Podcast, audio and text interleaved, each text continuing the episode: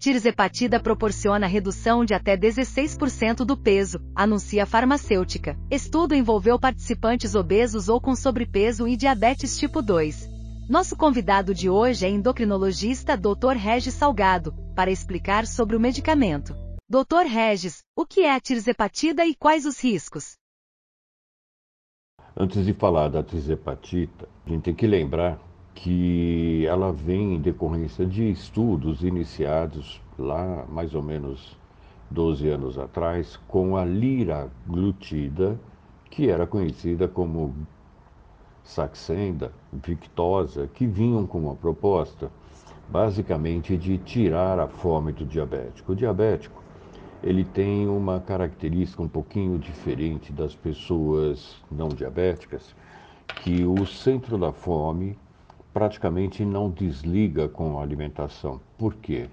Porque quem faz exatamente esse processo de desligar o centro da fome são as células digestivas, né? no caso, pâncreas, estômago e intestino, a partir de um órgão chamado mitocôndria. Então, são as mitocôndrias que desligam o centro da fome.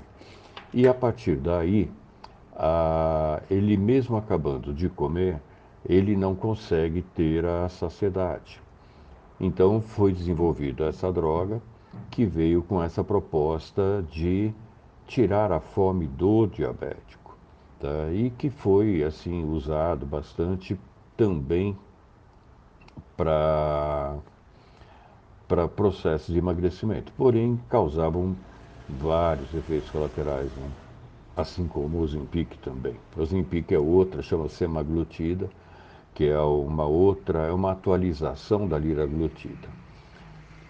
Já o, tanto o Victosa, como o Saxenda, como o Zempic, eles agem em cima de um hormônio chamado GLP-1, que faz o que? Ele ativa, ele é ativado quando a glicose está alta no, na, no processo digestivo ou no sangue. E a partir daí ele retarda a, a, o tempo de digestão e nesse processo ele acaba fazendo com que cause uma sensação de saciedade. Tá? Então essa é a maneira como o, esses três medicamentos agem. Tá? O grande problema desses três medicamentos, e basicamente do Ozempic, é que ele dá muito efeito colateral. Tá? O Ozempic eu observei em alguns casos, em alguns pacientes, é assim, ele, a pessoa fica extremamente enjoada, tá? E isso, o, com a ativação do GLP-1, que é um hormônio, ele aumenta o nível de insulina. Então, a, a, ocorre uma queda muito grande na taxa de insulina das pessoas não diabéticas. Então, elas passam muito mal. Um efeito que eu observei bastante com o Zempic também é que as pessoas têm uma obstipação intestinal grande, né? Então, assim, aquelas pessoas que tomam Zempic chegam a ficar quatro a cinco dias sem conseguir evacuar e quando consegue, as fezes estão extremamente endurecidas, tá? Então, isso é um, um dos fatores que eu percebi bastante no Zempic. A tirzepatida é uma droga que só, só por enquanto só está nos Estados Unidos e ela veio com uma proposta um pouco diferente. Na verdade, ela veio com uma proposta da mesma forma como o, a liraglutida e o semaglutida de trabalhar em cima do GLP-1. Também ela ativa o G1P, o GIP, que é um outro hormônio que melhora bastante a produção da insulina. Então, assim, não tem necessidade de ter uma glicose alta para que ele comece a agir. E nesse mecanismo ele, ele vem com uma proposta de reduzir muitos efeitos colaterais e também essa até o contrário do, do da semaglutida, que é o Zempic, ele não mexe muito na parte intestinal e até se descreve alguns casos de pessoas que têm até o contrário, o intestino fica um pouco mais solto. Tá?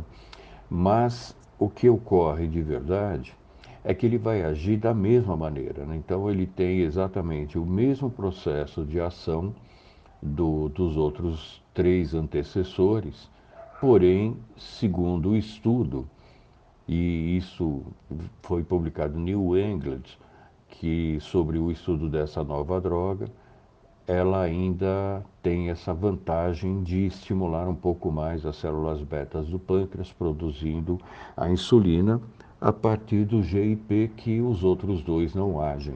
Eles só agem no GLP-1. Então isso faz uma diferença no controle da diabetes principalmente. Agora, no processo de emagrecimento dos não diabéticos, a proposta é que os efeitos colaterais vão ser mais suaves e mais brancos. Mas essa droga ainda não está no Brasil e eu acredito até que vai ser bem restrita devido ao preço. Nos Estados Unidos hoje ela está custando em torno de mil dólares. É, se a gente for converter isso em dólar, só na conversão ele já vai para mais de 5 mil reais hoje. Então eu acredito que vai, vai ser um pouco restrito. Porém, o processo de aplicação é exatamente igual ao do Ozempic, uma vez por semana, também subcutâneo, e vem com essa proposta de melhora nos, nos, efeitos colaterais, que é uma coisa que faz com que a maioria das pessoas que usem o Ozempic acabe desistindo do tratamento. Como funciona o tratamento com o medicamento? Bom, o tratamento com ele vai funcionar da mesma maneira que o Ozempic, o Victoza e o Saxenda, aplicações subcutâneas, normalmente se começa com uma dosagem mais baixa, depois vai aumentando, uma vez por semana subcutânea, ou seja, injeçãozinha exatamente igual o Ozempic. Mas cabe ressaltar que para que ocorra um processo de emagrecimento, não adianta só tomar injeção.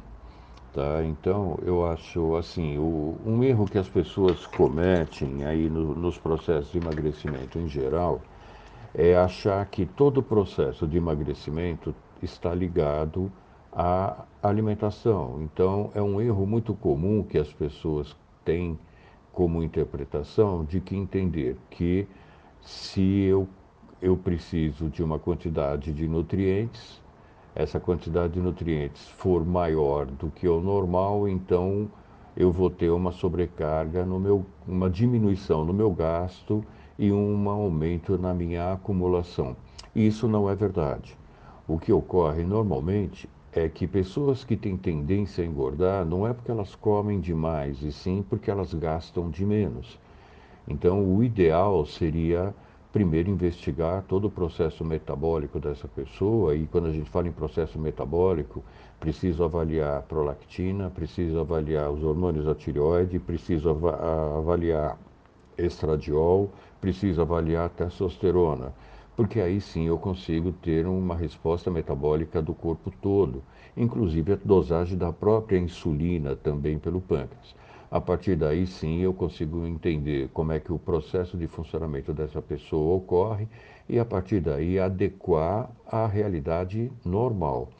E depois disso, aí entra o, o, o que é o nome comercial desse, da, da terzepatita, é, nos Estados Unidos e com uma proposta de tirar um pouco da, da, da, fome ou causar saciedade, que é esse o objetivo.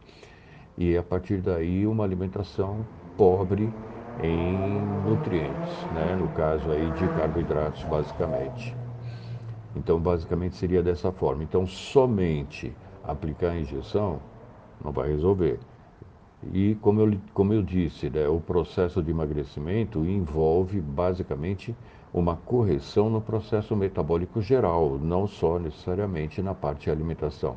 Se eu é, focar somente na alimentação, com certeza eu vou estar tendo insucessos nesse processo. Entendi. Quais os efeitos colaterais? Bom, efeitos colaterais com certeza vão ser exatamente os mesmos do Ozempic, porém de uma forma mais moderada. Não que eles vão deixar de existir, mas vai ser moderada.